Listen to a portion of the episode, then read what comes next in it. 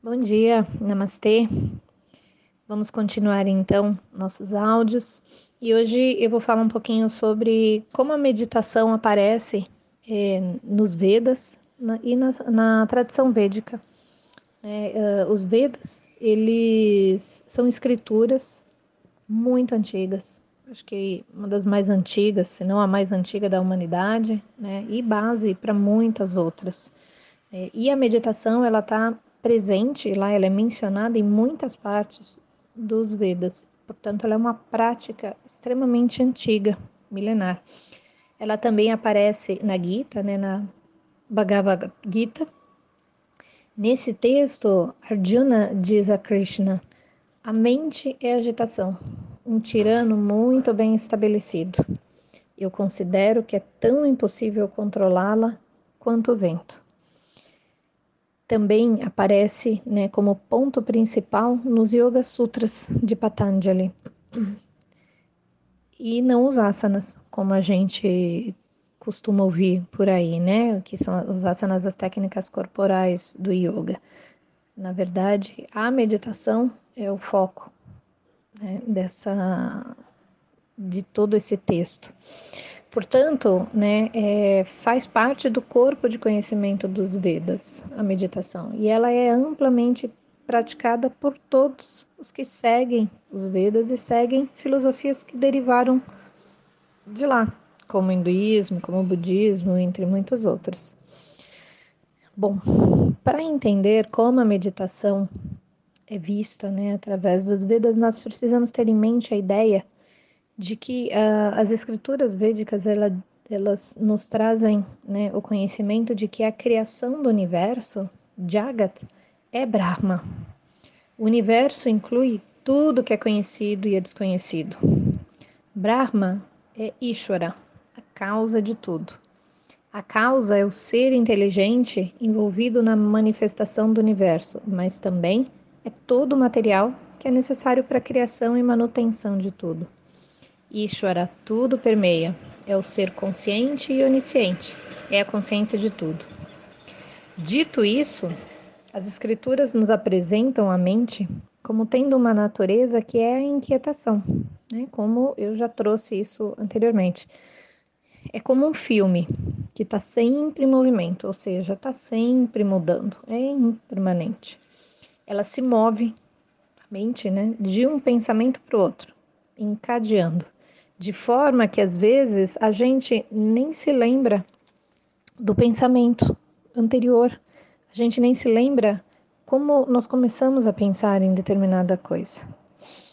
Swami Dayananda traz um exemplo deste padrão de comportamento em um dos seus livros muito bacana. Ele relata assim: vamos supor, né, que você veja uma BMW na estrada, que isso chamou sua atenção qual será seu próximo pensamento? Então, por exemplo, pode ser você olha o símbolo da BMW e lembra, a ah, BMW é alemã. E aí você pensa no povo alemão. Nossa, eles são é, é, trabalhadores, né? São eficientes.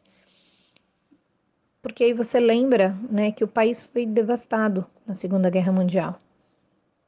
E, e conclui que a economia se recuperou muito rapidamente.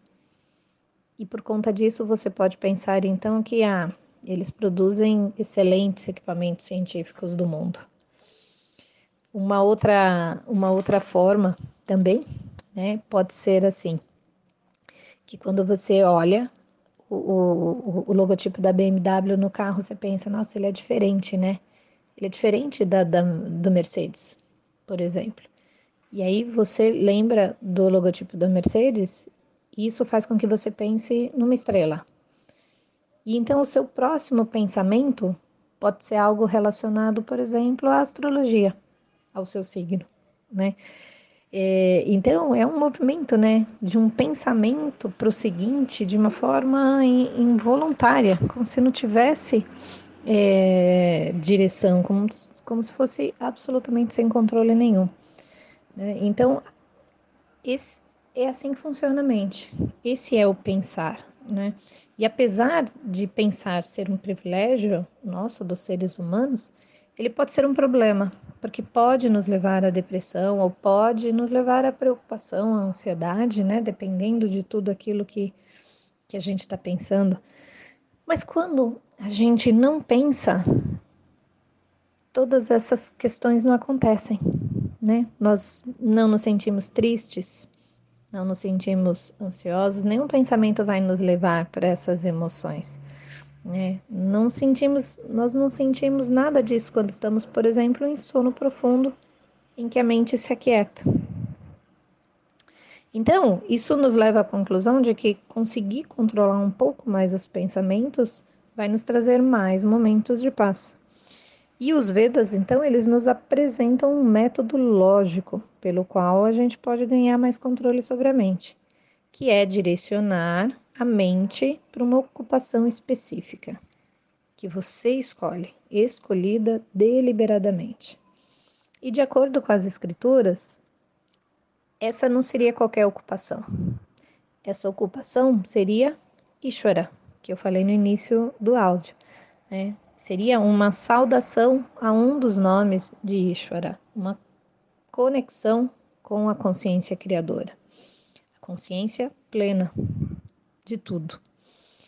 Então, qualquer outra coisa além daquilo que você tem escolhido é considerado uma distração da mente. Né? Mais uma vez, trazendo um, uma citação da Gita, Krishna nos diz que a natureza da mente é vagar, mas o propósito da meditação é trazê-la de volta.